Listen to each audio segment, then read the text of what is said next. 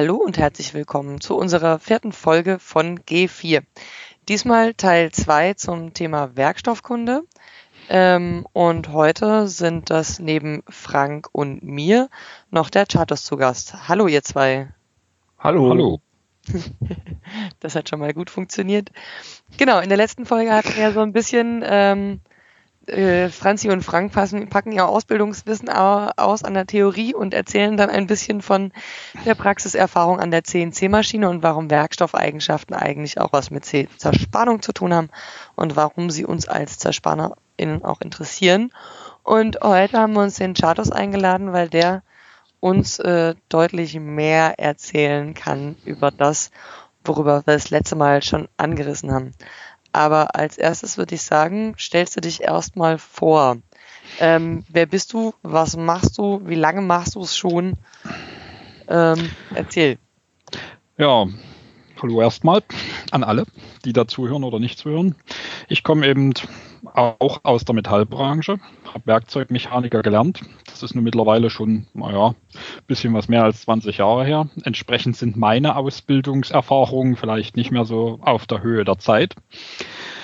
Dafür habe ich natürlich in diesen mehr als 20 Jahren ein bisschen mehr Erfahrung gesammelt, was eben Metallverarbeitung angeht, was CNC-Bearbeitung angeht, was eben überhaupt in dieses ganze Thema dieses Podcasts reingeht. Das ist wahrscheinlich der Grund, warum ich mich zur Verfügung gestellt hat, als der Ruf erging, dass Franzi und Frank eben zusätzliches Wissenspotenzial haben möchten.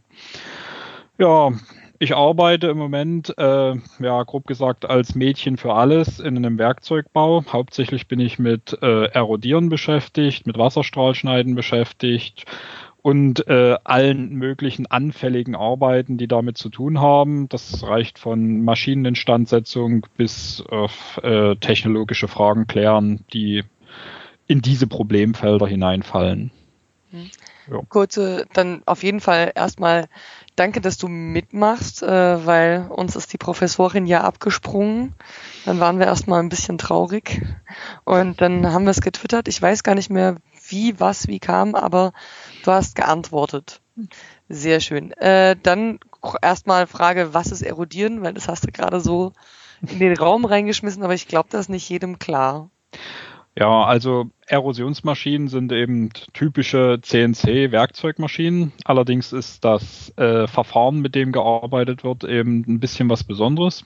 Genau gesagt ist es ein elektroerosives Verfahren. Also es wird äh, mittels einer äh, elektrischen Spannungsspitze ein Lichtbogen erzeugt, der Material abträgt. Lichtbogen klingt natürlich jetzt sehr gewaltig. Es ist also nicht wie beim Schweißen oder sowas ein riesiger Lichtbogen, der da Material in großen Mengen zerschmilzt, sondern es ist ein sehr feinfühliges Verfahren. Also die Lichtbögchen sind sehr feine Funken, die nur im Tausendstel oder Mikrometerbereich äh, Material abtragen. Man kann damit sehr genau und sehr präzise arbeiten.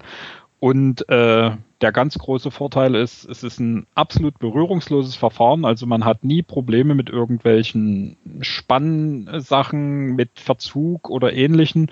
Und was vielleicht auch nicht unerheblich wichtig ist, man kann praktisch jedes Metall, was schmilzt, damit bearbeiten. Egal, ob es gehärtet ist, ob es weich ist, ob sonst irgendwas damit ist, solange es den Strom leitet und solange es schmelzbar ist, kann man das erosiv bearbeiten mit einer sehr hohen Genauigkeit. Nachteil des erosiven Verfahrens ist, es dauert relativ lang. Allerdings ist es gegenüber Handbearbeitung immer noch recht schnell. Ja, Handbearbeitung oder Schrott. Also ich habe hm. zum Beispiel nur Berührung mit ROD-Maschinen gehabt, weil wir in meiner letzten Firma in den CNC-Maschinen häufiger die Bohrer stecken geblieben sind oder so, halt abgebrissen. Und dann kam eine ROD-Maschine und die sollte die dann retten. Es hat nicht ganz funktioniert. Habt ihr sowas auch bei euch, Frank, oder ist das bei so kleinen Teilen eher nicht? Nee, doch, wir haben das auch bei uns in der Firma. Und wie der Charto schon sagt, ist halt der Vorteil die hohe Genauigkeit und die äh, Oberflächengüte. Genauso hat man auch nicht den Problem mit großen Gradfahren, die dann stehen bleiben. Mit großen was? Äh, also, dass äh, wenn man jetzt ein Werkstück bearbeitet, wenn man jetzt zum Beispiel ein Stück Holz sägt, hat man dann, wenn man es durchsägt, bleibt meistens keine scharfe Kante, sondern es bleibt was ausge, ausgefranst. Und das ist halt beim Erodieren nicht so. Ah, okay. Genau. Da hat man schöne Kanten. Genau. Ja, also erodieren äh, eignet sich theoretisch sehr gut dazu, äh, zum Beispiel abgebrochene Gewindebohrer aus Teilen herauszubekommen, damit man diese retten kann. Äh, ist natürlich eine Frage der Maschine, also der Qualität der Maschine und des Verfahrens und äh, wie gut man diese Teile auch in diese Maschinen reinkriegt. Aber äh, aus eigenem Erleben bei uns aus dem Werkzeugbau kenne ich das sehr gut. Da kommt dann ab und zu schon mal ein Werkzeugmacher an, der da einen Gewindebohrer im Teil versteckt hat und der wird dann eben entsprechend wieder rausgemacht. Und äh, erodieren eigentlich deswegen, es spielt für uns als Erodierer, sage ich jetzt mal, keine große Rolle, ob das zum Beispiel ein Vollhartmetallgewindebohrer oder ein normaler Vollhartmetallbohrer ist, weil äh, Vollhartmetall kann man ja nicht mehr spannend bearbeiten. Beim Erodieren spielt das keine Rolle, der wird eben einfach elektroerosiv zerstört und damit ist er raus aus seinem Versteck und man kann das Teil weiter nutzen. Erwähnen sollte man aber noch, dass man äh, nur das durchgängig, also man muss durch das komplette Werkstück durchgehen mit dem Erodierdraht. Zum äh, Beispiel. Oder? Ein Sackloch? Das ist jetzt äh, äh, einfach eine Frage der Maschine. Also es der gibt ja verschiedene Eros er Erosionsmaschinen. Äh, die große Unterscheidung sind eben, wie du schon sagst, Drahterodiermaschinen. Also das bedeutet, die Maschine ist vereinfacht dargestellt, äh, aufgebaut wie eine Bandsäge. Also es wird ein Draht genommen als Werkzeug, der eben äh, als, als Bearbeitungswerkzeug äh, fungiert. Der ist wird praktisch endlos von einer Rolle abgewickelt durch das Werkstück hindurch und erodiert eben wie eine Säge die entsprechende programmierte Kontur aus. Die zweite Version der Maschinen sind sogenannte Senkerodiermaschinen, wo äh, Kupfer- oder Graphitelektroden als Werkzeug benutzt wird und damit kann man natürlich dann auch Sacklöcher oder auch komplexere Formen, wie zum Beispiel im Formenbau für Plastwerkzeuge oder sowas, Negativformen oder sowas in Stahl einerodieren. Mhm. Aber das heißt, Frank, ihr habt eine äh, Drahterodiermaschine? Genau, wir haben eine Drahterodiermaschine. Ja, wir hatten eine Senkerodiermaschine, aber äh, als ich noch in dem Betrieb war, hat sie nicht so richtig funktioniert. Das Thema hatten Chartos und ich schon in der Vorbesprechung. ja. Ähm, wo du gerade schon angefangen hast, über Hart, Vollhartmetall und so einen Kram zu reden, wäre das ja eine perfekte Überleitung äh, zu unserem eigentlichen Thema, nämlich was ist eigentlich Metall? Ähm, die Anfangsfrage ist natürlich immer leicht, nämlich was ist eigentlich die Definition von äh, Metall? Was ist so die Haupteigenschaft und wie wird's gruppiert? Also die Definition von Metall kann man sich ja sicherlich in jedem besseren Wiki oder in jedem Tabellenbuch rauslesen. Das ist einfach die Stoffe, die im Periodensystem der Elemente in der Metallgruppe stehen. Das sind eine ganze Menge. Äh, Metalle definiert als solche sind eben äh, Stoffe, die äh, einen guten elektrischen äh, Leiter ergeben. Das hängt damit zusammen, dass Metalle äh, in ihrer Atomgruppe sich dadurch bilden, dass äh, die Randelektronen eines Atomkerns sich zu einem Elektronengas abspalten und sich die äh, übrig gebliebenen Atomrümpfe zu einem Gitter anordnen. Und dieser Stoff, der dabei entsteht, ist eben das ganze Metall.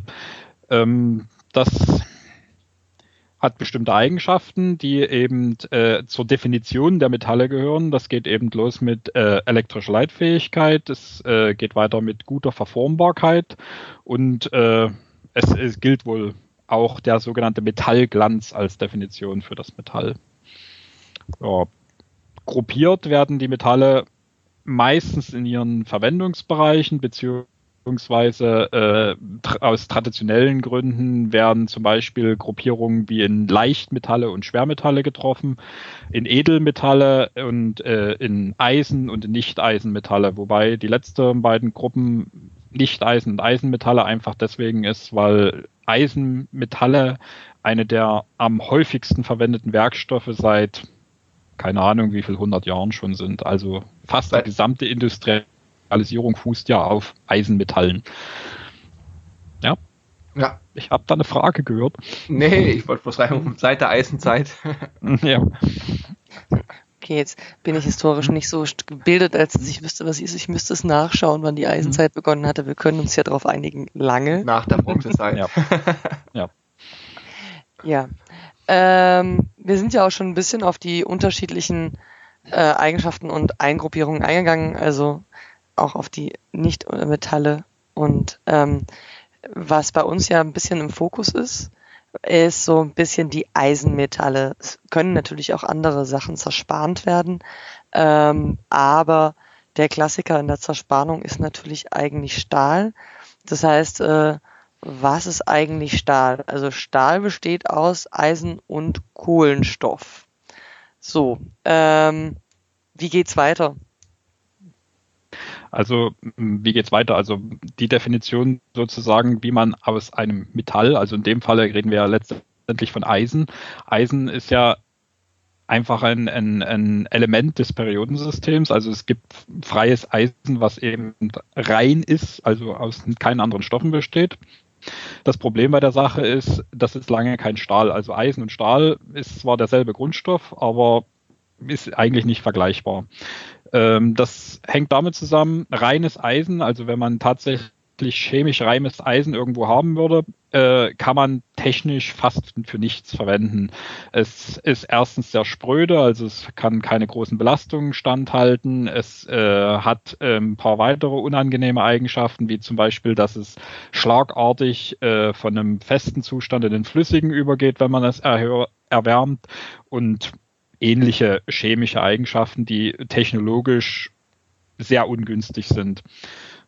Wie wird jetzt aus Eisen oder aus reinem Eisen Stahl? Man mengt andere Stoffe dabei. Der Hauptbestandteil, der aus Eisen Stahl macht, ist Kohlenstoff. Es kann allerdings nicht beliebig viel Kohlenstoff dem Eisen beigemischt werden. Äh, in der Regel bezeichnet man Stahl als eine Eisenlegierung mit null oder etwas mehr als null natürlich, aber bis äh, von null bis etwa zwei Prozent Kohlenstoff. Es gibt ein paar Ausnahmen, wo ein bisschen mehr Kohlenstoff drin sind und äh, es gibt äh, noch speziellere Eisen- oder Stahlsorten, äh, die äh, sehr hoch mit Kohlenstoff ligiert sind. Das sind dann meistens oder die fast alle sind dann Gussmetalle, also Stahlguss, Grauguss oder Weißguss oder ähnliches. Die haben dann höhere Legierungsbestandteile von Kohlenstoff. Ja, das ist eigentlich die Hauptdefinition von Stahl, also Eisen mit Kohlenstoff. Damit natürlich ein äh, technisch sehr hochwertiger Stahl daraus wird, also sprich der, der heutigen industriellen Anforderungen auch genügen kann, ist natürlich nicht bloß Kohlenstoff als Legierungsbestandteil dabei, sondern auch äh, andere Legierungsträger, die äh, bestimmte Eigenschaften hervorheben, beziehungsweise bestimmte negative Eigenschaften äh, zurücktreten lassen. Und diese äh, Mischung äh, aus Legierungsbestandteilen ist natürlich ein, ein sehr komplexes Thema, was den Rahmen des Podcasts sicherlich sprengen würde, was eben auch schon sehr lange Bestandteil der Materialforschung ist. Eigentlich seitdem die Menschen Eisen verarbeiten, hat man da versucht, erst alchemistisch, später natürlich mit einem äh, wissenschaftlich fundierteren Hintergrund, äh, diese Legierungsbestandteile zu optimieren und da auch jederzeit neue Legierungsbestandteile äh, zu finden, die in irgendeiner Form die technologischen Eigenschaften positiv beeinflussen. Ähm, zu, den soweit? zu den Legierungselementen mhm. wollten wir trotzdem nachher auf jeden Fall ja. nochmal kommen. Mhm.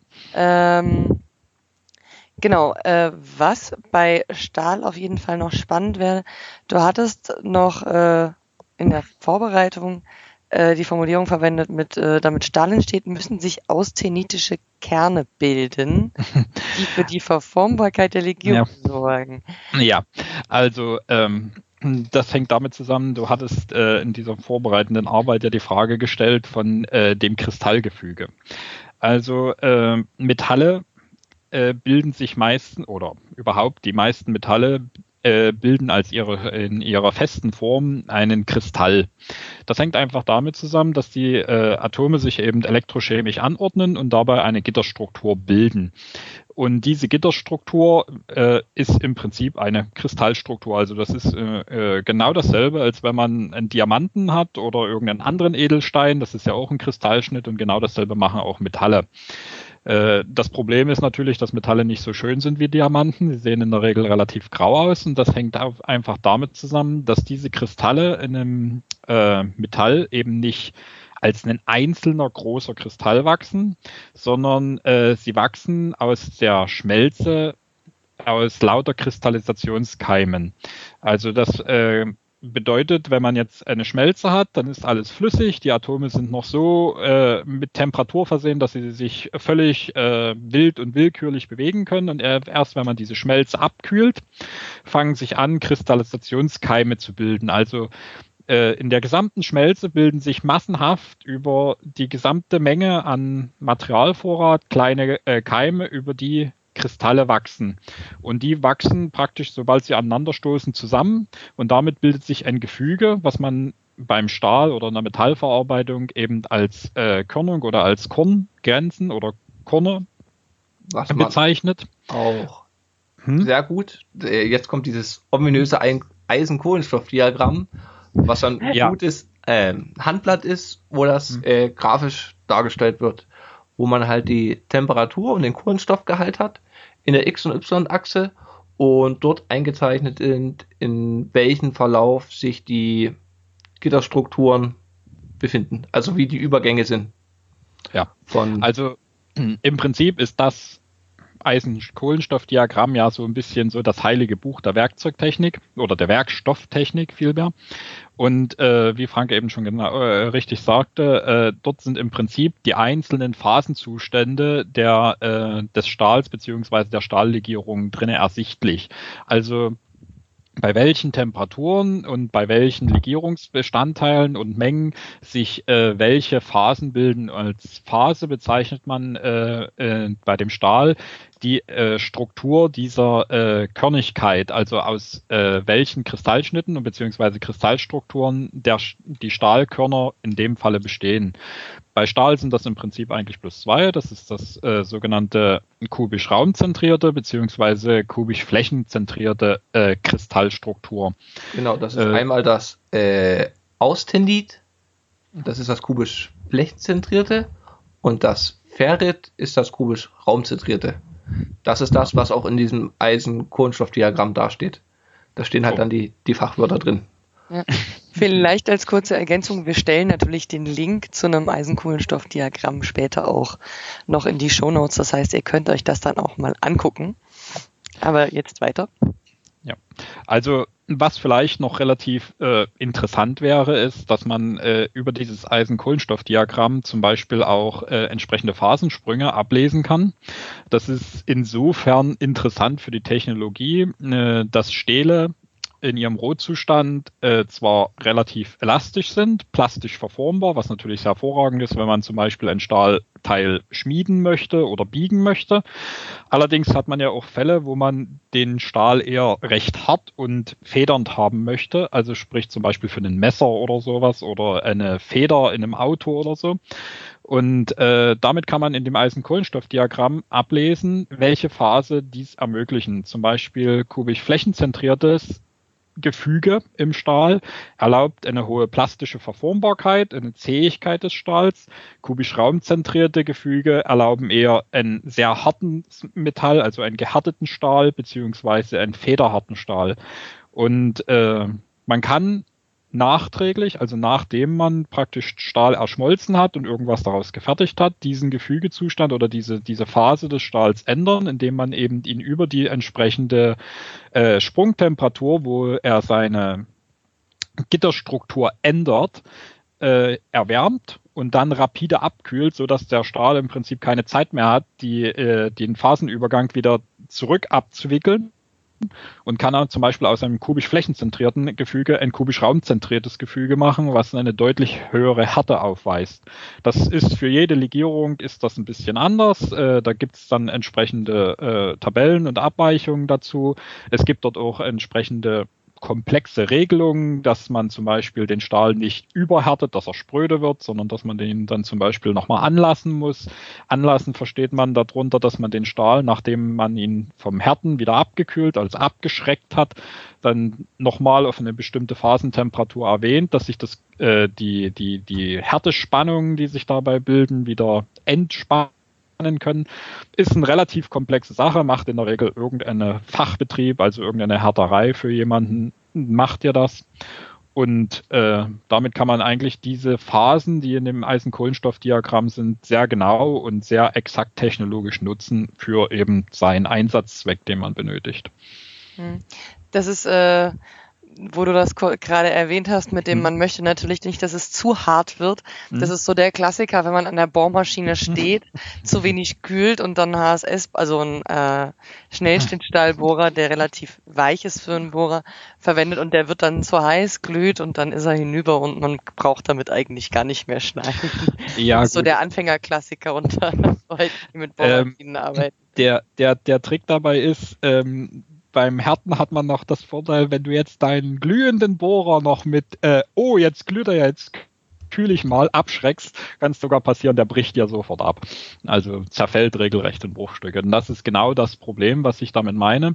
Ähm, man kann Stahl sehr, sehr hart härten. Also man kann ihn fast in einen reinen Ferritzustand überführen oder zumindest die äh, hochlegierten Werkzeugstähle. Das Problem bei der Sache ist, dass wenn man das tut, sind sie technologisch fast für nichts mehr zu gebrauchen, weil sie eben tatsächlich dann empfindlich sind wie Glas. Äh, hinzu kommt noch, ähm, das Gefüge des Stahls besteht eben, wie gesagt, aus lauter kleinen Kristallkörnern, die aneinander gewachsen sind. Ähm, dadurch entstehen bei äh, thermischen äh, Belastungen, also thermische Belastungen wie zum Beispiel im Härteprozess und so weiter, in diesem Gefüge Spannungen, weil sich natürlich diese, diese unterschiedlichen Legierungsbestandteile, unterschiedlichen Körner und so weiter, die äh, können sich alle unterschiedlich stark ausdehnen und zusammenziehen und es kommt eben in diesen Phasenbrüchen des Stahls zu hohen und Spannungen. Und äh, diese Spannungen verstärkt man eben durch diesen Härteprozess und das kann so weit führen, dass man, ich sag mal, ein Metallteil, was man extrem gehärtet hat, ohne es spannungsfrei zu machen, an einer Ecke mit einem Hammer anschlagen kann und das Ding springt auseinander wie eine Porzellantasse. Das kann man sich in dem Moment vielleicht sogar gar nicht vorstellen. Äh, es ist aber tatsächlich erlebbar, sowas gibt immer sehr große Augen im, im entsprechenden Bereich, wenn sowas passiert. Passiert im Normalfall eigentlich nur dann, wenn zum Beispiel eine Härterei einen Fehler gemacht hat oder äh, in der Materialauswahl Fehler gemacht hat. Also aus der Erfahrung zu sagen ist zum Beispiel, dass im Werkzeugbau sowas ab und zu passiert, dass eben sogenanntes Falschmaterial vorbereitet und hergestellt wird.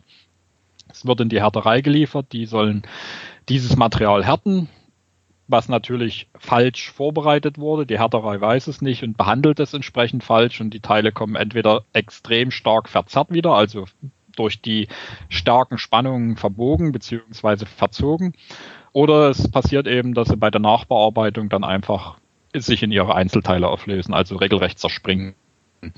Also es ist da schon technologisch notwendig, sich tatsächlich an das Eisen-Kohlenstoff-Diagramm zu halten. Nochmal kurz zu der Gitterstruktur. Also mhm. der Hauptunterschied zwischen raumzentriert und flächenzentriert ist, wie der Name schon sagt. Wenn man mhm. sich jetzt zum Beispiel so ein Tetrapack vorstellt und da hat man die Strukturen, wie die Atome aneinander haften, ist halt bei flächenzentriert sind bloß die Ummantelungen zusammen und beim raumzentrierten ist halt in der Mitte noch ein Kern und das macht das Ganze so, so stark und ja, stark und ja, es heißt, äh, halt nicht plastisch verformbar, so fest.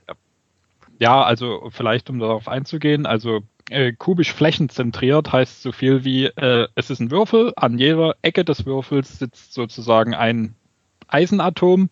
Die sind durch die Atombindungs- bzw. elektrostatischen Kräfte aneinander gebunden. Eben genauso, wie man sich das bei einem Würfel vorstellt. Die sechs Seiten. Äh, dieses Modell ist relativ verformbar. Man kann sich das vorstellen, wirklich, als wenn man zum Beispiel eben Kastanien mit den äh, Streichhölzern zusammensteckt oder sowas. Und wenn man da eine Ecke festhält und die andere Ecke schiebt, dann äh, wird aus dem schönen Würfel, den man da gebaut hat, relativ schnell irgendein parallelogrammartiger Rhombus. Entsprechend verhält sich eigentlich auch der Stahl. Deswegen ist das kubisch flächenzentrierte äh, Kristall des Stahls, diese Phase, relativ gut plastisch verformbar. So, wenn man jetzt, jetzt die Phase ändert auf kubisch raumzentriert, äh, wie Frank schon sagte, gibt es dann eben noch ein Eisenatom in der Mitte des Würfels und das ist elektrostatisch dann auch zu seinen Ecken verbunden. Das kann man sich eben genauso vorstellen, als wenn man in sein Gerüst oder in sein, sein Kastanienmodell da eine zusätzliche Verstrebungen noch hineinbaut. In dem Moment ist eben dieses Kristall deutlich besser gegen mechanische Belastung äh, resistent und kann natürlich viel größere Kräfte absorbieren und das führt eben dann zu einem härteren und elastischeren Stahl. Genau. Gut. Ja. Äh, jetzt können wir noch weitergehen, wenn wir das Eisen-Kohlenstoff-Diagramm schon haben. Da ist ja unten die Achse der Kohlenstoffgehalt. Und da ist ja diese magische Grenze, was man dann auch sieht, bei rund 2%. Mhm. Ab dann spricht man auch nicht mehr von Stahl, sondern von Guss. Ja. Und dieser äh, Hauptunterschied zwischen Stahl und Guss ist ja dann, dass, so wie es ich sehe, dass dann dieses kubisch raumzentrierte nicht mehr vorhanden ist. Nee, das Oder? ist äh, das ist so jetzt nicht, also das ist äh, eine Folge. Das Problem bei der Sache ist einfach das, äh, es gibt ein gewisses Sättigungsgrad, wie viel äh, Kohlenstoff äh, Eisen aufnehmen kann. Also man kann sich das vielleicht bildlich vorstellen, wenn man ein Glas Tee hat und Zucker hineintut, äh, äh, löst sich der Zucker in dem Tee ja am Anfang auf und man hat äh, das äh, Phänomen, dass eigentlich gar nicht mehr Tee in dem Glas wird, obwohl man ja einen Haufen Zucker reinschüttet. Das mhm. liegt einfach daran, weil sich der Zucker eben im Tee löst. Und genauso äh, löst sich Kohlenstoff im Eisen. Also sprich, äh, in dem kubischen Würfel der Eisenkristalle ist ja Platz. Also die liegen ja nicht eng aneinander gedrückt, sondern die haben ja einen gewissen Zwischenraum. Und in diesen Zwischenraum passt eben ein Kohlenstoffatom hinein. Und auf diese Art und Weise kann man eben das Eisen mit Kohlenstoff sättigen. Und die Sättigungsgrenze liegt etwa bei zwei Prozent. So, sobald man jetzt äh, den Kohlenstoffanteil in der Stahlschmelze erhöht oder noch größer macht, das ist übrigens bei Roheisen äh, der, der Normalfall.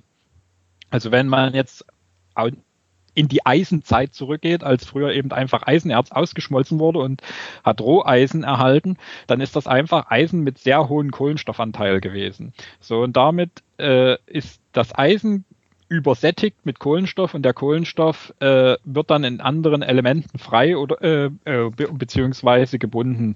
Je nachdem, was im Eisen-Kohlenstoff-Diagramm da zu sehen ist, ist das dann eben als äh, als Carbid eingelagert in das Eisen, also als äh, Fe3CO war es, glaube ich. Ich habe jetzt die Formel nicht im Kopf, müsste ich jetzt mhm. kurz nachschlagen.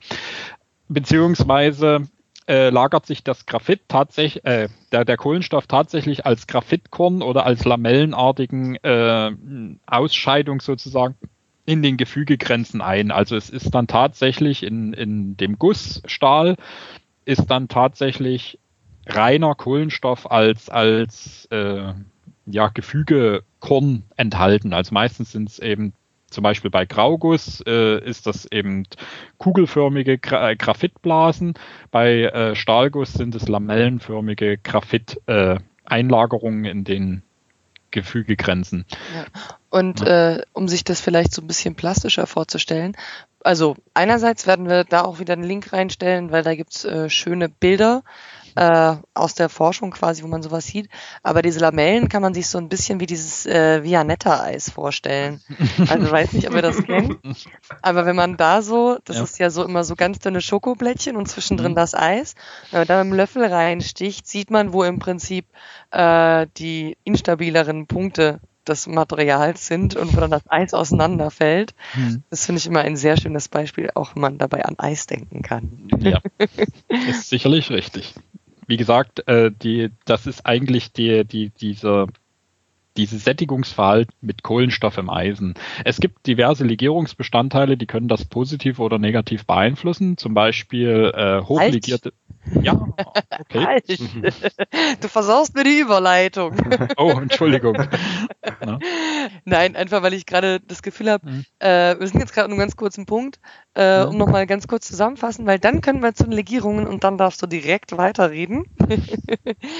weil wir haben ja jetzt quasi einen ziemlich schnellen Galopp durch einmal was ist Metall, was ist Stahl, was ist das äh, Eisen-Kohlenstoff-Diagramm und gemacht. Einfach nochmal kurz zusammenfassen, dass das Spannende an Metall unter anderem die freischwebenden Elektronen sind, dass es dadurch viele spannende Effekte gibt und äh, dass äh, die Kernaussage im Prinzip war jetzt zum Schluss, wir haben das Eisen-Kohlenstoff-Diagramm und können anhand dessen sehr viel beobachten, nämlich unter anderem, wie dieses Material, das Metall, aufgrund seiner unter anderem chemischen Eigenschaften und ähm, Kristallgitter und atomaren Struktur sich dann verhält. Also in einem Eisen-Kohlenstoff-Diagramm kann man dann ablesen anhand von Temperatur und Verhältnis von Eisen zu Kohlenstoff, ähm, wie sich es dann fügt und äh, was es dann tut.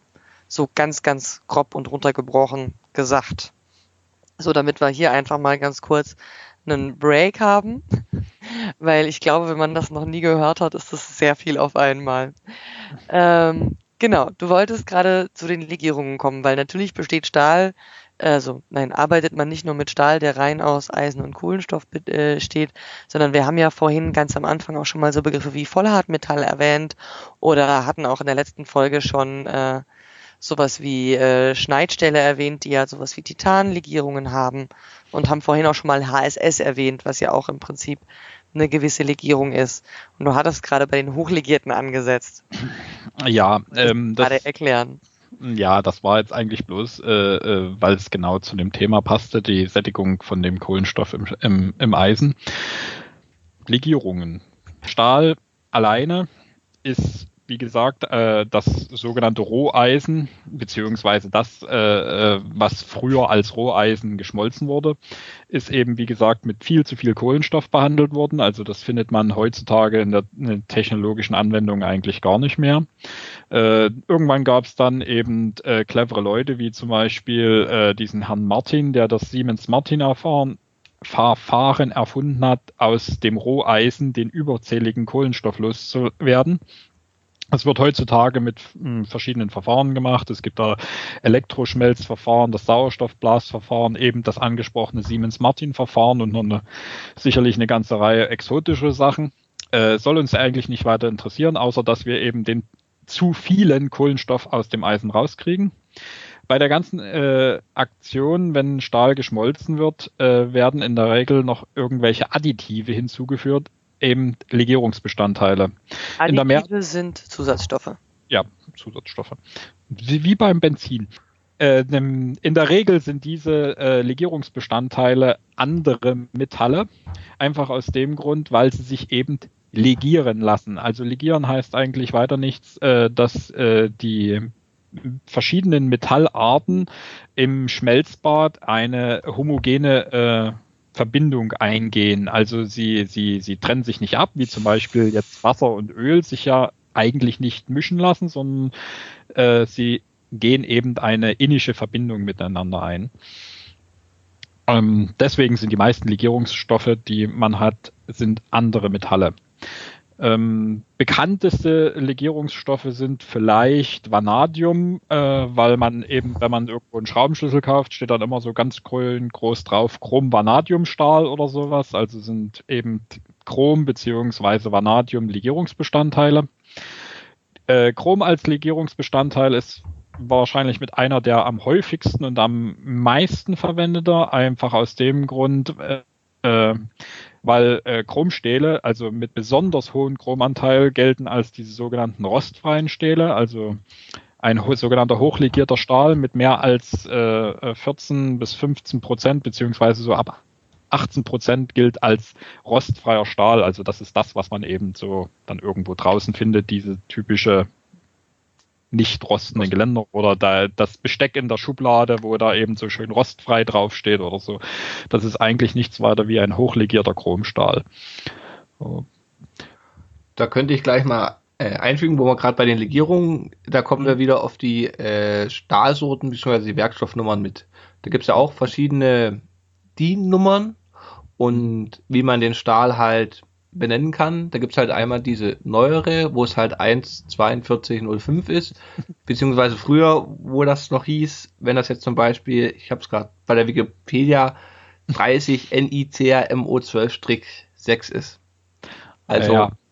das sieht man einmal mit den Zahlen, denke ich mal, ist man, wenn man dann halt wirklich tagtäglich damit zu tun hat, blickt man dann durch, während diese letzte, was ich gesagt habe, mit den 30 NICRMO 12-6, das noch eingängiger ist. Ja, also das ist im Prinzip, was Frank sagt, die äh, Einordnung der verschiedenen Stähle, beziehungsweise wie man den Überblick behält in den ganzen Legierungen. Äh, die Legierung von Stahl als solches äh, ist eine sehr komplexe Sache. Also ähm, ich hatte es glaube ich schon mal erwähnt oder hatte ich es bloß eher in die Vorbereitung erwähnt.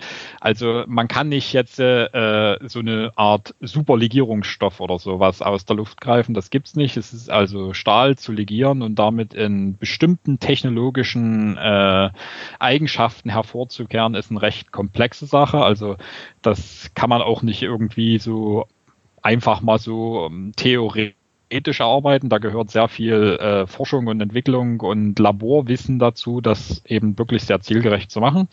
Entsprechend haben sich eben im Laufe der Jahre da eine gewisse Ordnung herauskristallisiert, die eben in diese Stahlbezeichnung gemündet hat, die Frank jetzt erwähnt hat.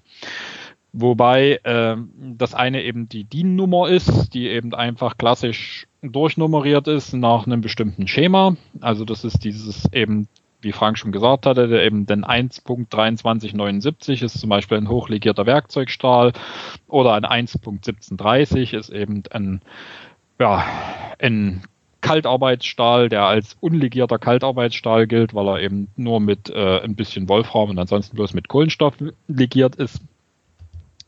Diese Nummern, die da eingeführt wurden, geben eine gewisse Systematik wieder. Also das 1 Punkt zum Beispiel steht einfach nur für einen legierten Stahl. Es gibt äh, dann eben zum Beispiel 2 Punkt, 3 Punkt, die für entsprechende äh, Nicht-Eisenmetalle stehen, beziehungsweise dann mit 4 Punkt und so weiter für entsprechende nichtmetallische äh, Werkstoffe. Also sprich, diese DIN-Nummern äh, umfassen im Prinzip alle Werkstoffe, die man so in der Technik oder in der Industrie benutzt. Die andere Systematik ist äh, einfach äh, die Legierungsbestandteile des Stahls direkt beschrieben. Also diese äh, kryptische Bezeichnung, die man vielleicht ab und zu mal findet, äh, auf einem, was weiß ich, in einer, in einer Stahlbestellung oder sowas oder bei den entsprechenden äh, Normblättern oder sowas, ist dann eben zum Beispiel für den äh, 1.1730 ist einfach C45W. Das bedeutet, er hat 0,45 Prozent äh, Anteil Kohlenstoff und äh, nicht nennenswerte Mengen an Wolfram als Legierungsbestandteil oder als hochlegierter Stahl der 1.2379. Das ist ein X155 CAVMO 121. So, und das geht, dafür gibt es eine Leseregel. Das X bedeutet zum Beispiel einfach nur, es ist ein hochlegierter Stahl. Damit ist die erste Kennzahl, diese 155, der Kohlenstoffanteil in Hundertstel Prozent, also in dem Falle mit 1,55 Prozent Kohlenstoff. Dann sind äh, Chrom drin, in dem Falle 12 beziehungsweise äh, mit einem Multiplikator zu versehen, also sind es 0, 4, ich bin schlecht im Kopfrechnen, 0,4 Prozent Chrom. Es sind dann noch äh, geringe Mengen Vanadium und geringe Mengen Molybden in diesem Stahl drin. Also sprich, mit dieser Bezeichnung kann man den Stahl sehr genau klassifizieren. Man weiß ganz genau, die und diesen, die Legierungsbestandteile sind enthalten und findet halt den Stahl eben auch garantiert wieder. Hat auch ein bisschen was mit, äh, wie soll ich sagen, mh, hm, wieder Wiederholbarkeit im Stahlwerk zu tun. Also im Prinzip ein Stahl, der so definiert ist, muss diese Legierungsbestandteile auch einhalten, damit er eben seine technologischen Werte auch erreicht und erhält. Was ja relativ wichtig ist bei dem, was mit Stahl gemacht wird. Also mit den ganzen Kürzeln zum Beispiel, das ist wirklich ein großer, großer Teil, das haben wir, glaube ich, schon mal erwähnt, in der Ausbildung zur Industriemechanikerin zum Beispiel, da muss man das ganz oft machen, weil schon erwartet wird, dass man aussuchen kann, welchen Stahl braucht man eigentlich oder was für Eigenschaften hat den und das dann deuten kann. damit man da arbeiten kann. Genau. Das ist auch bei den Zerspannungsmechanikern nicht verzagen. Das ist generell bei allen Metallberufen ein großer Faktor. Ja, ist letztendlich ja. verständlich, weil letztendlich ist ja das der Werkstoff, mit dem man tagtäglich umgeht und äh, man sollte dann nicht irgendwie plötzlich nicht wissen, wie es weitergeht, bloß weil irgendjemand gekommen ist und gesagt hat, ja, wir brauchen für die und diese Arbeiten den und den Stahl. Ja. Ja. Dann äh, waren wir bei den Legierungselementen und äh, mhm. hatten jetzt Chrom ein bisschen angesprochen. Ja. Ähm, du hattest Vanadium noch erwähnt. Äh, das ist ja auch, also es verbessert zum Beispiel die Zähigkeit und die Elastizität. Wir können ja noch zwei, drei andere Beispiele von äh, Legierungselementen geben, was die so ja. mit dem Metall machen. Ja, ähm, was vielleicht noch erwähnenswert wäre, weil wir ja gerade die ganze Zeit die äh, verschiedenen Gefüge und äh, äh, chemisch-physikalischen Bestandteile von äh, Stahl hatten. Äh, es gibt eben gewisse Legierungsbestandteile, wie eben in diesem Beispiel Chrom, der äh, auch selbst Kohlenstoff absorbieren kann. Das führt dazu, dass man mithilfe von Chromlegierung eben sehr hoch legierte Stähle herstellen kann, die eben auch über diese magische 2% Sättigung des Kohlenstoffs hinausgehen können. Und das liegt einfach daran, dass eben alles, was der Stahl an Sättigung von Kohlenstoff nicht mehr aufnehmen kann, zu einem gewissen Maße der Chrom äh, absorbieren kann. Wäre vielleicht noch zu erwähnen, wie komplex das Thema mit äh, Legierungsbestandteilen sind. Ja, Vanadium wurde angesprochen. Franziska hat ja gesagt, dass es Vanadium die Zähigkeit Elastizität im Allgemeinen verbessert. Mangan als Legierungsbestandteil erhöht zum Beispiel die äh, Schweißbarkeit eines Stahls. Das Problem ist äh, in der Praxis, dass sehr hochlegierte Werkzeugstähle sehr schlecht schweißbar sind. Das bedeutet, äh, die erfordern entweder einen sehr technologisch hohen Aufwand, also mit entsprechenden Zusatzstoffen beim Schweißen, mit Laserschweißanlage im Vakuum oder im glühenden Zustand zu schweißen. Also es ist nicht einfach, diese Stähle zu schweißen. Dafür gibt es dann eben entsprechende Manganstähle, die eben besser zu schweißen sind, beziehungsweise eben die ähm, in entsprechenden äh, Verwendung zum Beispiel als Baustahl äh, bei, bei Moniereisen, bei Betonkonstruktionen und dergleichen, wo eben sehr viel geschweißt wird, wird eben mit Manganstählen gearbeitet. Kurzer Einwurf, hm? was sind Moniereisen? Moniereisen sind die Bewährungen in Betonkonstruktionen. Also Beton ist ja äh, zwar ein relativ guter Baustoff, hat aber eine sehr, sehr schlechte Zugfestigkeit. Also äh, fügt man in den Beton Stahl ein und der Stahl äh, übernimmt praktisch die, die, die Zugfestigkeitsaufgabe, die der Beton eben nicht leisten kann. Also es ist sozusagen ein Verbundwerkstoff. Und äh, diese eingefügten Stahlteile nennt man Moniereisen. Also das ist einfach die Gut. Fachbezeichnung dafür. Mhm. Ähm, dann könnte man noch. Wie gesagt, äh, Manganstähle oder Mangan als Legierungsbestandteil hat allerdings nicht nur Vorteile. Äh, Manganstähle haben zum Beispiel den großen Nachteil, dass sie in äh, thermischen Prozessen, also zum Beispiel im Härteprozess oder dergleichen, äh, ihre Maßhaltigkeit verlieren. Das ist äh, sicherlich für einen Laien, der sich damit überhaupt nicht auskennt, nicht vorstellbar so ohne weiteres, aber Stahl kann im Härteprozess unglaublich stark schrumpfen beziehungsweise auch wachsen. Und das ist manchmal sehr, sehr stressig in der äh, Fertigung, wenn Teile, die eben durch den Härteprozess laufen, dann stellenweise im Millimeterbereich größer oder kleiner werden können, also die Maßhaltigkeit dabei verlieren. Und eine maßgebliche Ursache dafür ist zum Beispiel der Legierungsbestandteil Mangan. Deswegen äh, verwendet man zum Beispiel bei äh, gehärteten äh, Werkstücken, die also die eine entsprechend hohe Werte haben müssen, hochlegierte Wolframstähle Stähle oder äh, eben hochlegierte Chromstähle, die deutlich maßstabiler sind in thermischer äh, Belastung. Mhm. Ja. Frank wollte, glaube ich, noch was sagen. Ja, ich wollte dann noch, dass man es hm, zum Molybden wechseln, weil das war da mit bei dem Beispiel, was du gerade erklärt hast. Also. Hm.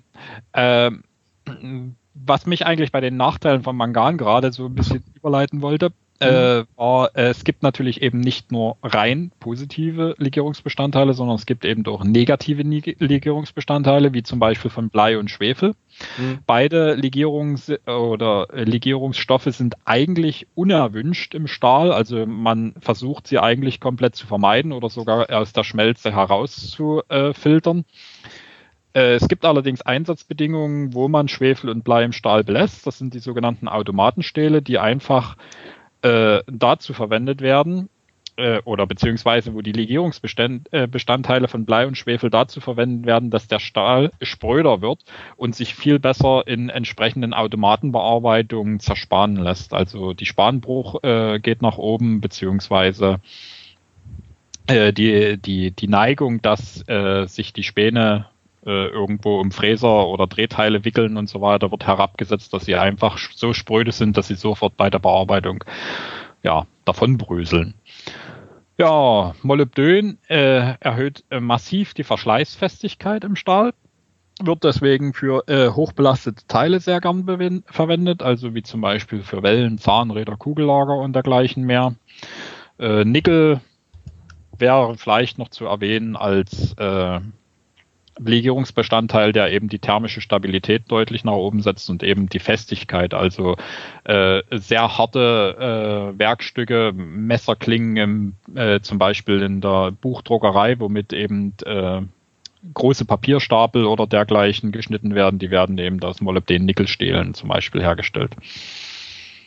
Ja. Fragen? Einmal mit Legierungselementen erschlagen. Ja, so Sehr ungefähr. Gut. Ja, äh, also was ich wichtig finde zu erwähnen, ist tatsächlich, äh, selbst wenn ich jetzt hier so einen, so, so einen groben Aufriss gegeben habe, es ist nicht so, äh, dass man jetzt sagen kann, okay, in den Stahl haue ich jetzt haufenweise Nickel oder Molybden rein und dann wird er besonders verschleißfest oder besonders hart oder wie auch immer. Es ist ein sehr feinfühliges Abstimmen verschiedenster Legierungsbestandteile notwendig, um eben die äh, entsprechenden technologischen Eigenschaften zu erreichen. Also das ist ein wirklich komplexes Thema, was nicht so einfach ist, weil sich verschiedene Legierungsbestandteile eben auch gegenseitig äh, verstärken, verschlechtern, komplexe äh, Räume einnehmen können. Also das ist wirklich, da kann man Jahre drüber studieren ja. über diesen Thema. Wäre ja auch nur halb so spannend, wenn es äh, nicht kompliziert wäre. Das ist wie beim ja. Bierbrauen, mehr Hopfen ist nicht automatisch gut. Ja. Aber okay. Ähm, dann natürlich als Zerspannung Zerspannungsmenschen interessiert uns, was ist mit der Zerspar also was ist mit den Legierungselementen der Schneidstoffe. Also wir haben ja jetzt die ganze Zeit über Legierungselemente der Materialien, die wir bearbeiten, geredet, ähm, aber es gibt natürlich auch Legierungselemente speziell bei Werkzeugen, weil zum Beispiel besonders äh, zäher Stahl muss ja auch ein, zerspart werden von einem Material, was das überhaupt zersparen kann. Da kann es ja nicht mit Watte dran gehen, so dann passiert da ja nichts. Ähm, deswegen gibt es auch relativ viel äh, spezielle Legierungen oder Bezeichnungen für Legierungen von den Schneidstoffen. Ähm, ein paar haben wir schon erwähnt. Das war einmal der HSS. Äh, genau, wollen wir da einfach mal einsteigen oder ja. Ja, Frank? Ja. Das, genau. Also es gab vor dem HSS gab es auch den HS, wollte ich noch sagen. Also der HSS ist ja. schon die, die, die, zweite Stufe. Echt, es gab HS? Ja. Gab. Okay, das, das habe ich noch nicht gehört. Ja, also ähm, eigentlich finde ich, fand ich die Überleitung gar nicht so schlecht. Das Problem ist natürlich, umso äh, hochwertiger die äh, Einsatzstoffe sind, also sprich die Werkstoffe, äh, umso besser müssen natürlich auch die äh, Werkzeuge zum Bearbeiten werden. Und das ist eigentlich genau der Punkt, äh, was Frank da sagte mit HS und HSS. Ähm, das sind im Prinzip so die ersten äh, Spezialstähle gewesen, die hergestellt wurden, eben um Stahl zu bearbeiten. Also äh, um irgendwas zu fräsen, zu, zu schneiden, also Spanen zu bearbeiten, braucht man logischerweise ein Werkzeug, was härter ist als der Werkstoff. Und äh, dafür hat man eben diese ähm, entsprechenden sogenannten Schnellarbeitsstähle erfunden. Und das ist im Prinzip der äh, HS-Stahl. Und später hat man diese Legierung dann eben noch ein Stückchen weiter nach äh, oben gehoben in ihrer Zähigkeit, in ihrer Härte und so weiter und hat die dann eben Hochleistungs-Schnellschnittstahl genannt. Das war dann eben der HSS-Stahl. Also man hat dort einfach noch ein S dazu gemacht, äh, gehangen. Ähm, mittlerweile sind wir über den Punkt der HSS-Stähle eigentlich drüber hinaus. Im Prinzip ist ein HSS-Stahl eigentlich ein ganz normaler, hochlegierter Werkzeugstahl mit entsprechenden Legierungsbestandteilen, die äh, enorme Härten und enorme äh, Elastizität ermöglichen. Also es ist besser als der normale, ich sag mal, Kaltarbeitsstahl. Aber äh, man kann zum Beispiel, was heute in der Praxis eigentlich gängig ist, äh, damit keine gehärteten Werkstoffe bearbeiten, also keine gehärteten Stähle und so weiter. Um so etwas zu bearbeiten, brauchen wir äh, spezielle Werkstoffe. Und äh, selbst bei den äh, Stahlverwendungen geht man immer mehr dazu über, sogenannte pulvermetallurgische Werkstoffe zu verwenden.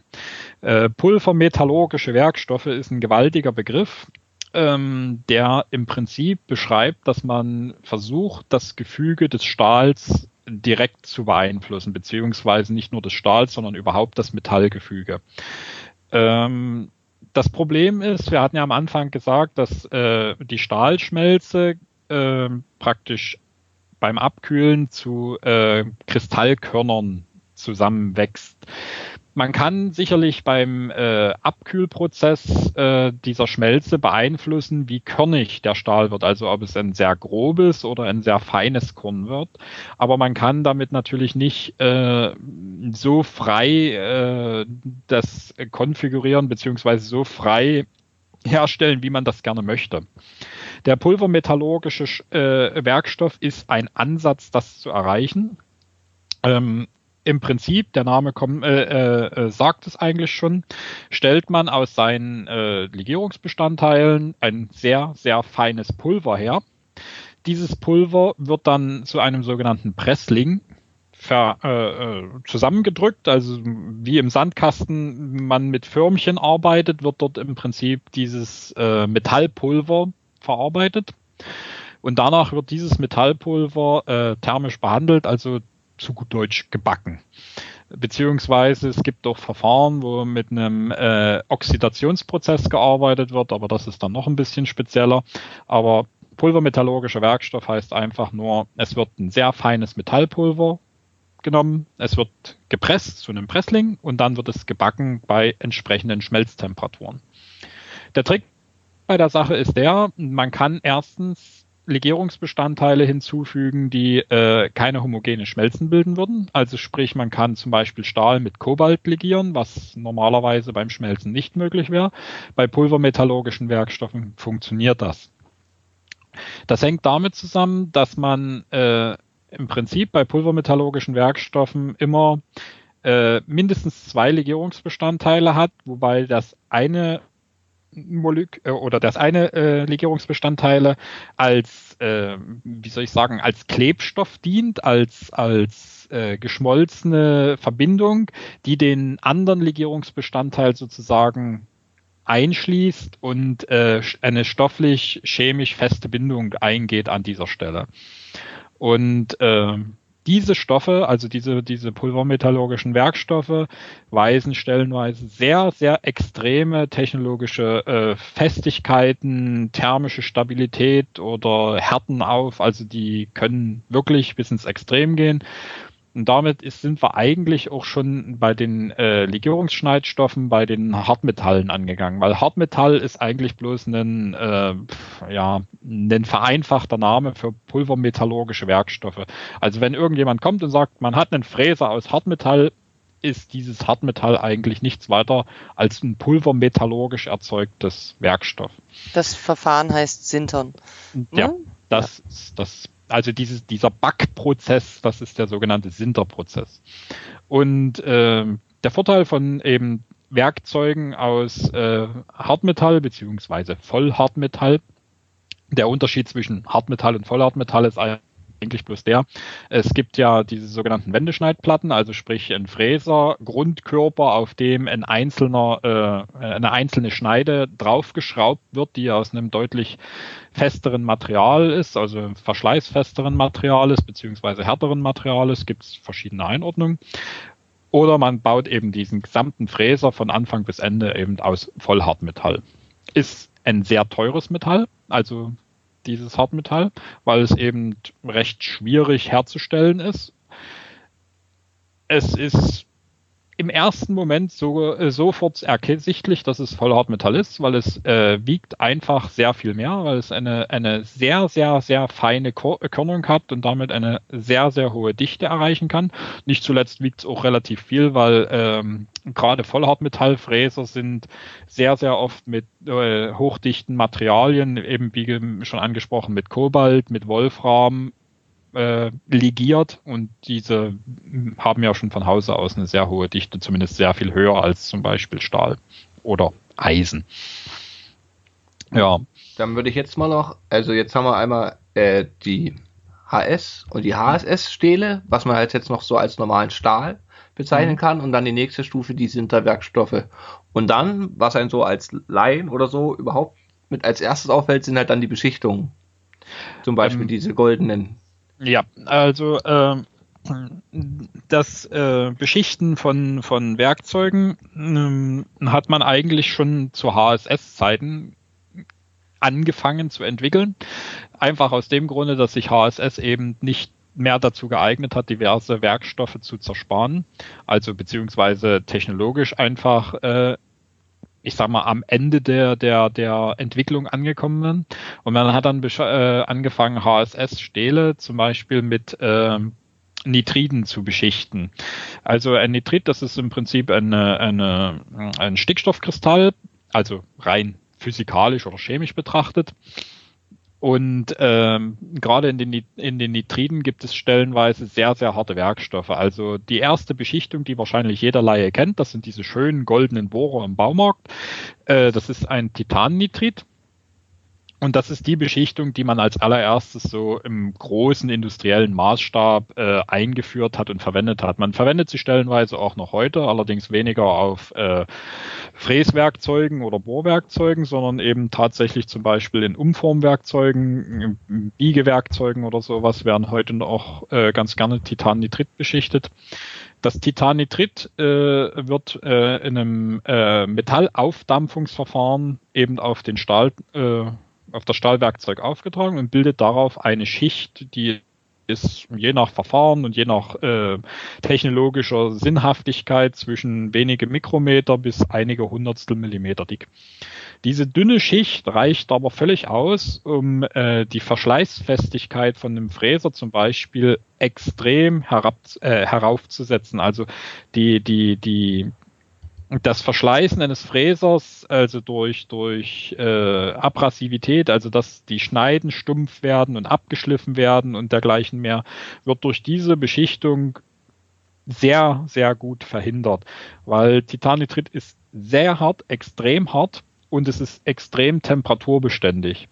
Und äh, gerade beim Fräsen zum Beispiel ist Temperatur ja immer so eine Frage. Also man muss ja äh, oder man muss, wenn man kühlt Fräser ja in der Regel fast immer. Einfach um die Belastung beim, beim Zersparen vom Fräser her abzuführen, also die thermische Belastung. Und äh, die Beschichtung aus Titanitrit in dem Falle eben erlaubt eine viel höhere äh, Temperatur und damit kann man eben die äh, Schneidgeschwindigkeit des Fräsers äh, deutlich heraufsetzen, einfach weil die Temperatur eben viel besser verkraftet wird, die dabei frei wird. Was zwei Effekte hat, nämlich einerseits natürlich bist du äh, teilweise schneller und in der Produktion geht es ja immer um Geschwindigkeiten. Und ähm, vielleicht einfach nochmal, um den Begriff zu erwähnen, die Standzeiten erhöhen sich dadurch. Ja. Also das Standzeit heißt, wie lange kann das Werkzeug dauerhaft im Eingriff sein? Und ähm, auch da, Industrieunternehmen wollen sparen, am besten ist immer hohe Standzeit. Ja. Ähm, Genau ja. so ist es. Ja. Wie gesagt, der, der, der nächste Schritt in der Richtung ist eben, den Fräser nicht mehr aus HSS zu machen, sondern eben aus äh, Hartmetall. Und darum wieder der nächste Schritt. Äh, Hartmetall alleine ist eben auch bloß Hartmetall, also kann man das Hartmetall auch noch beschichten. Äh, bei Hartmetallen wird allerdings nicht mehr Titanitrit genommen oder selten Titanitrit. Es kommt ein bisschen auf den Einsatzfall drauf an.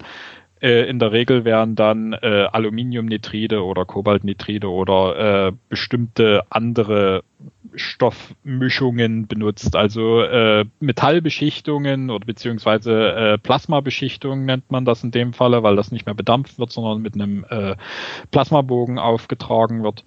Gibt's auch ein sehr komplexes Feld darüber, also äh, man kann da sehr tief drin versinken. Es gibt Spezialbeschichtungen mit Molybdeneinlagerungen, die äh, Selbstschmierung erlauben. Es gibt äh, äh, Beschichtungen darüber, die Härten erlauben, die in Diamantbereiche hineinkommen, wobei man sich immer vor Augen halten muss, es ist bloß eine Beschichtung, die nur wenige Mikrometer dick ist. Also wenn diese Beschichtung irgendwann mal verschlissen ist, dann ist sie einfach weg und auch solche Beschichtungen verschleißen natürlich. Und ähm, ein Nachteil der Beschichtung ist natürlich, das Nachschleifen von Fräsern zum Beispiel oder von Bohrern ist entweder gar nicht möglich oder nur schwierig möglich, weil wenn man die Beschichtung wegschleift, ist sie natürlich fort. Und es kann natürlich auch passieren, dass die Beschichtung so hart ist, dass man sich seine Schleiftechnik dabei in Mitleidenschaft zieht. Also äh, gerade Aluminium-Carbon-Beschichtungen oder sowas, die sind stellenweise so hart, dass man sich damit problemlos eine Schleifscheibe kaputt machen kann. Hm. Ja. Ähm, also was halt natürlich für den, das ist so der Klassiker, normalerweise Schleif, also normalerweise früher hat man seine Bohrer halt auch einfach immer selbst nachgeschliffen oder so in eher handwerklicher Betrieben macht man das ja auch noch. Mhm. Aber in der Zerspannung, wir haben unsere Werkzeuge, weil das Einschicken zum Nachschleifen immer noch billiger war als das Neubestellen, haben wir die Werkzeuge halt wirklich gesammelt, sortiert und dann eingeschickt zum Spezial äh, der die dann nachgeschliffen hat und dann auch eben neu teilweise beschichtet hat oder so, weil im handelsüblichen Betrieb kannst du das eigentlich nicht mehr machen. Ja, das ist richtig. Also ich sag mal, wenn man entsprechend darauf achtet und eine entsprechende Fachfirma hat, die beschichtet sowas natürlich auch wieder neu. Das ist halt einfach dann eine Kosten-Nutze-Frage, ob äh, es billiger ist, tatsächlich einen neuen Fräser zu kaufen oder den entsprechend nachzuschleifen und neu zu beschichten. Das kommt sicherlich auch im Einsatzfall drauf an, also was man bearbeitet. Äh, eine ganze Reihe Beschichtungen zum Beispiel sind auch darauf optimiert, entsprechende Nicht-Eisenwerkstoffe zu zersparen, also wie zum Beispiel äh, Carbonfiber oder äh, abrasive Plasten und ähnliches, beziehungsweise eben auch für Holz oder, oder äh, Materialien, die äh, extrem thermische Anforderungen stellen. Und äh, dafür braucht man dann tatsächlich zum Beschichten auch ein, ein, eine Firma, die sich damit auskennt, die sowas machen kann und die natürlich auch die Technik da zur Verfügung hat. Also niemand hat jetzt irgendwie in seinen kleiner CNC-Fräsbetrieb irgendwo eine Plasmabeschichtungsanlage stehen. Also das ist natürlich klar.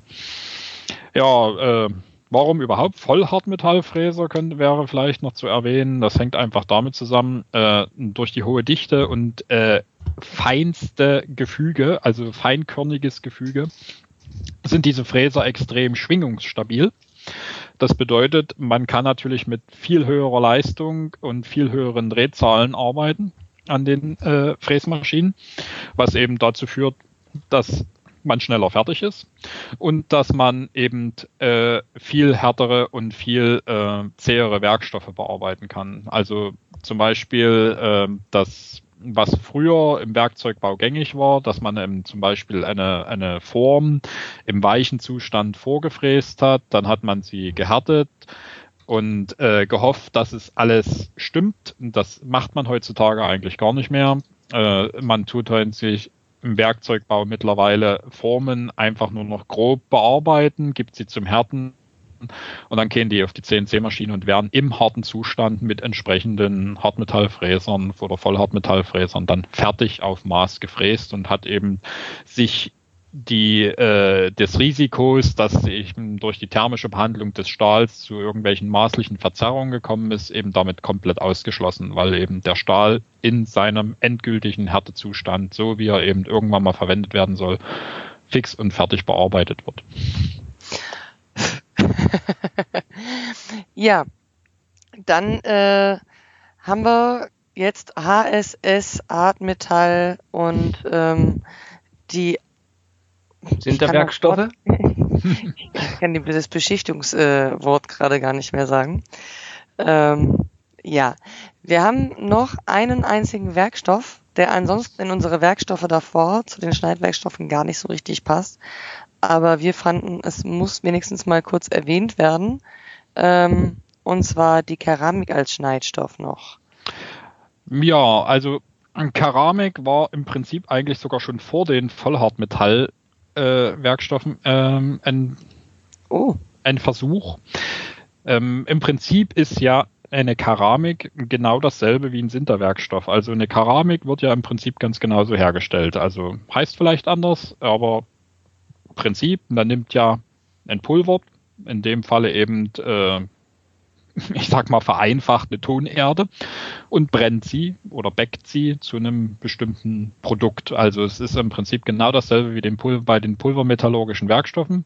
Der einzige wirklich große Unterschied ist eben der, es wird nicht Metall genommen, sondern es werden diverse Nicht-Eisen-Verbindungen verwendet dafür. Also irgendwelche Sil äh, Sil Silikate beziehungsweise äh,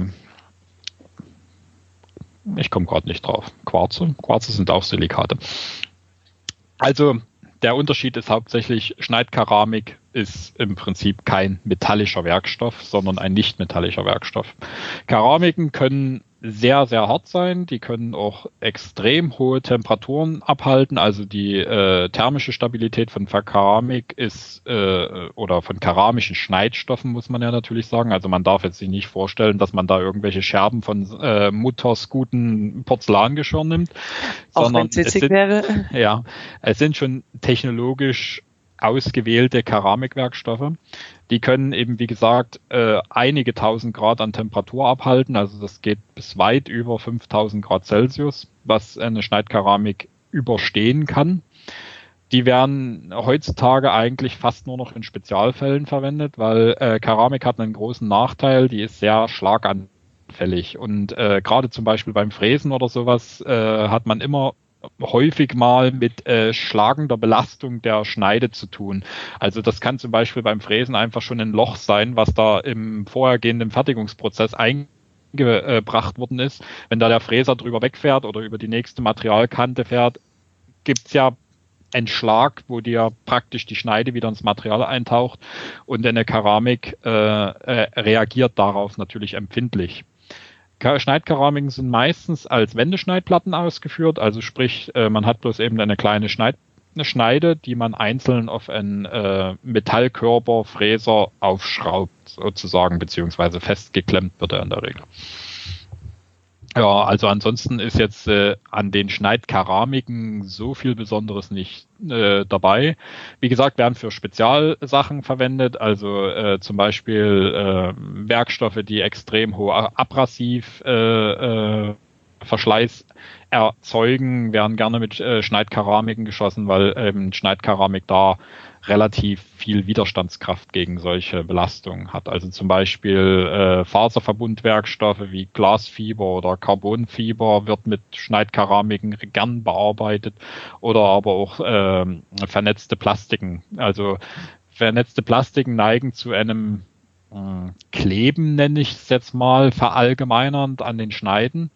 Und damit äh, erzeugen die einen sehr hohen Verschleiß am, an der Schneide und Keramiken sind da recht widerstandsfähig dagegen. Mal abgesehen davon, dass Plastikwerkstoffe dieses äh, diese Schlagbeeinflussung deutlich geringer ist als zum Beispiel beim Stahl. Ja. Gut.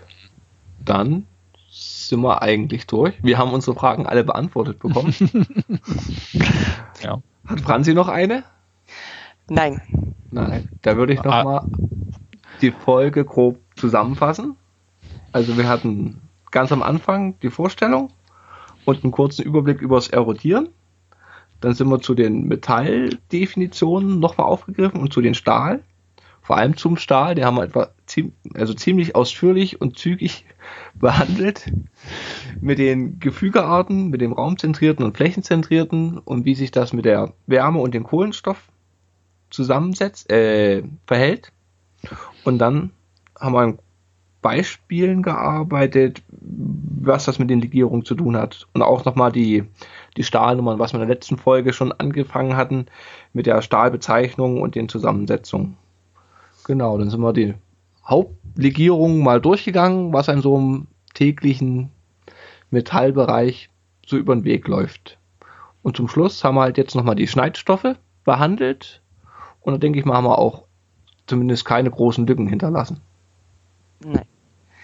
Genau. Dann bedanke ich mich vielmals für Schatus, dass er sich gemeldet hat und uns Frage und Antwort stand. Dankeschön. Kein Problem. Gern doch. Ja. Und wir hören uns hoffentlich bald zu einer nächsten Folge und äh, wünschen euch viel Spaß beim Hören von dieser. Genau. Bei Fragen einfach in den Kommentaren oder per Twitter. Wir geben Genau. unser Bestes. Und wenn nicht, fragen wir einfach Chatos. Der ist ja auch. Genau, Chatos, dich findet man bei Twitter unter @chatos. Genau. Ja, ja. Einfach zu Okay. merken, einfach zu handhaben. Okay. genau. Vielen Dank. Auf Wiederhören. Tschüss. Auf Wiederhören.